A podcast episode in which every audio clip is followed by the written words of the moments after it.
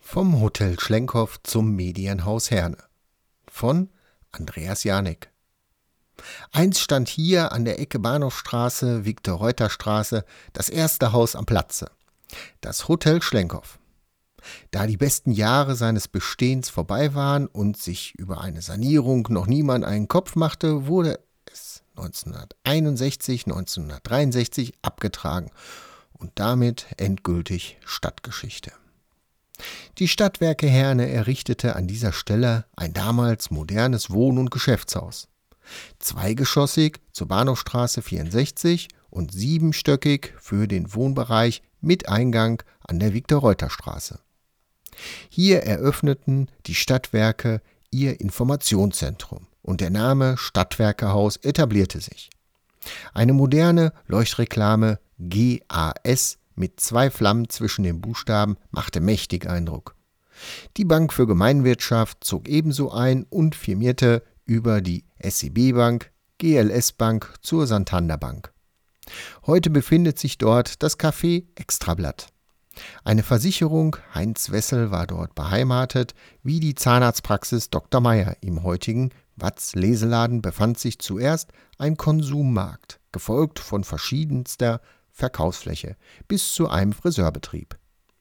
Nach umfangreichen Um- und Anbauten geplant von Hütjens GmbH Architekten aus Mülheim an der Ruhr in den Jahren 2017 bis 2018 erstrahlt das Stadthaus Herne als Medienzentrum mit Redaktionsräumen der Watz und des Wochenblatt ebenso neu wie eine beheimatete Seniorenwohngemeinschaft der Caritas, das soziale Gefüge verbessert.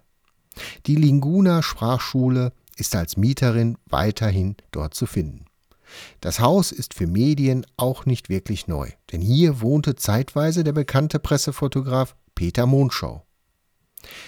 Von Lugge zu Telekom.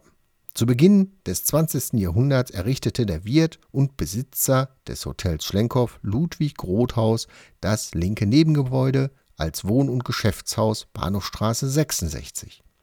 Dass beide Häuser eine angepasste Fassade hatten, erscheint dadurch natürlich einleuchtend. Der Uhrmacher Josef Lugge eröffnete dort seinen Betrieb und begründete dadurch eine jahrzehntelange Tradition. Die Übernahme der Grundstücke durch den Hotelbesitzer Emil Hasse änderte nichts daran.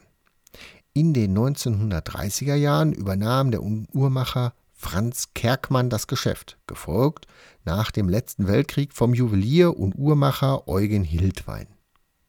Wie Karl Brandt 1966 schrieb, gefiel der Neubau des Stadtwerkehaus Hildwein so sehr, dass er beschloss, einen ebensolchen angepassten modernen Bau errichten zu lassen. Das war, wie wir lasen, Sitte.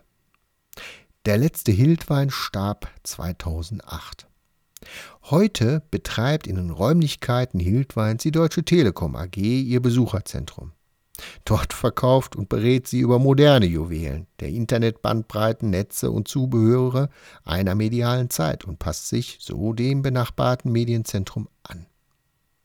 Karl Brandt schrieb 1966 dazu Stadtwerke Hochhaus das interessante Nebeneinander von zwei Gebäuden, die in einem Abstand von 60 Jahren gebaut wurden, war nur von kurzer Dauer.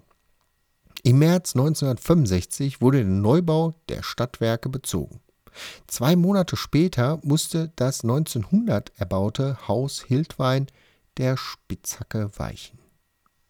Musik